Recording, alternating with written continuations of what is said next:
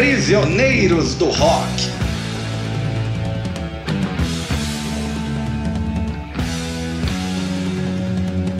Olá, meus amigos. Meu nome é Christian Petter e você está no podcast Prisioneiros do Rock. Hoje temos mais um Drop do Prisioneiros, um episódio mais curto e em trabalho solo. Hoje falarei sobre os 40 anos do segundo disco do Iron Maiden, Killers, lançado em fevereiro de 1981 no Reino Unido e em junho de 1981 nos Estados Unidos.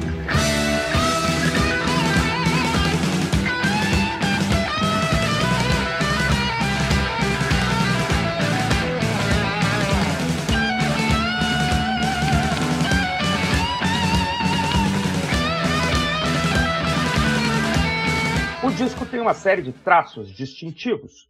É o primeiro disco com a dobradinha de guitarras formada por Adrian Smith e Dave Murray. É o primeiro disco produzido por Martin Bush, que depois teria uma longa carreira com a banda. É o último disco com o primeiro vocalista, Paul Diano. E é o único disco do grupo, até agora, a contar com duas músicas instrumentais. A primeira instrumental, The Ides of March, é uma verdadeira vinheta metal, que abre o disco com um excelente trabalho do saudoso baterista Clive Burr, o qual não ficaria mais muito tempo na banda. A seguir, somos jogados para as excelentes Rothschild e Murders in the Rue Morgue. A primeira aparece em muitas turnês, tendo sido adotada pelo vocalista Bruce Dickinson. No disco Rock in Rio, gravado em 2001, Bruce anuncia a canção como uma do período jurássico da banda. Juntamente com Running Free e Iron Maiden, do primeiro álbum, Rothschild é uma das canções mais duradouras no repertório da banda.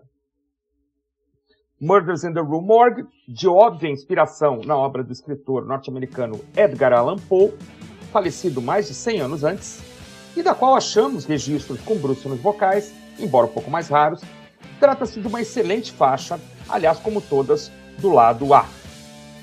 Ótima performance de todos os músicos. A dobradinha das guitarras aqui é de alto nível e mostra que Murray e Smith ainda poderiam fazer muito pelo heavy metal. As duas, na minha opinião, são as melhores do lado A.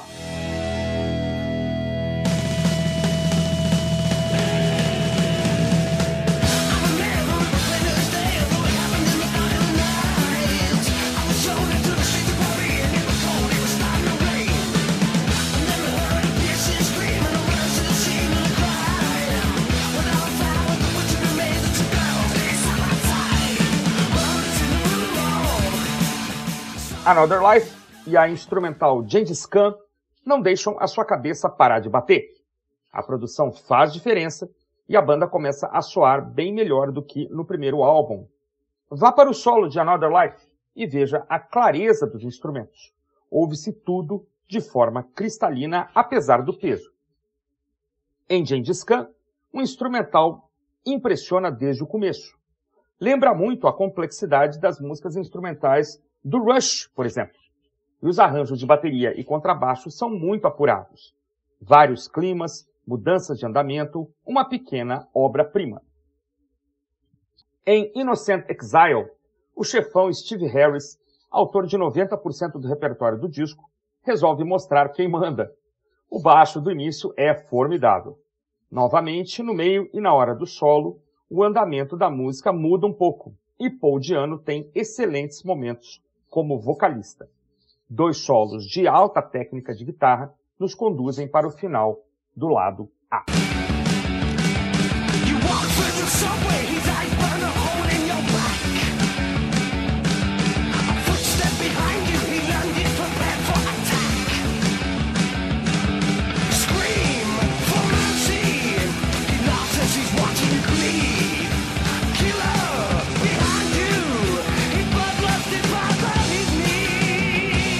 A música que dá o nome ao disco abre o lado B, uma música mais longa.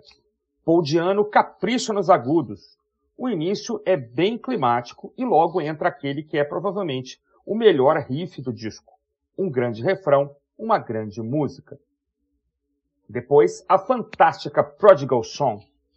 Uma belíssima canção, levada com violões e baixos, novamente inspirados em Gary Lee do Rush.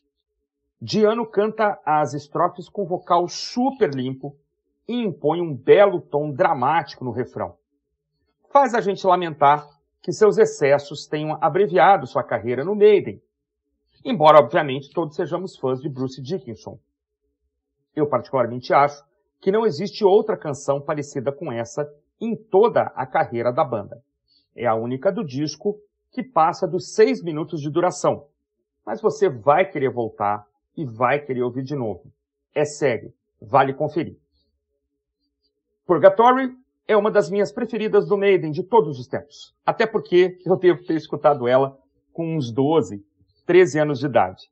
Rapidíssima, ótima estrutura, riff matador no meio, em volume mais baixo. Eu não posso dirigir ouvindo essa música.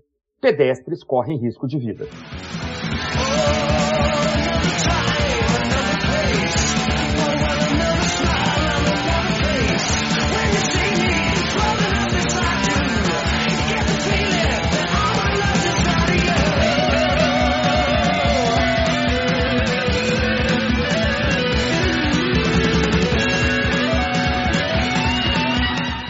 Fim, Drifter fecha os pouco mais de 38 minutos do disco. Repete um pouco as fórmulas anteriores e é um pouco longa.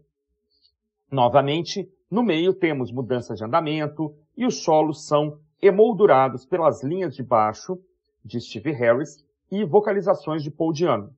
Uma super aceleração de todos os instrumentos retorna a canção para o riff inicial e Drifter se encaminha para seus minutos finais primeiros passos do prog metal ou do metal prog, podem acreditar.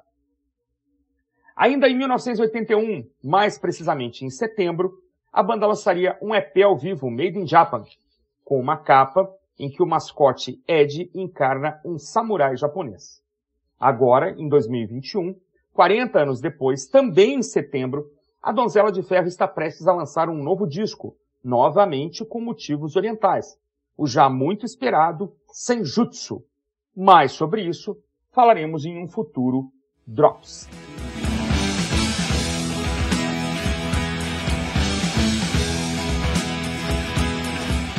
É isso, meus amigos. Siga o Instagram do Prisioneiros do Rock e acompanhe nossos programas que vão ao ar todos os sábados e também os drops, que podem aparecer a qualquer momento. Tchau!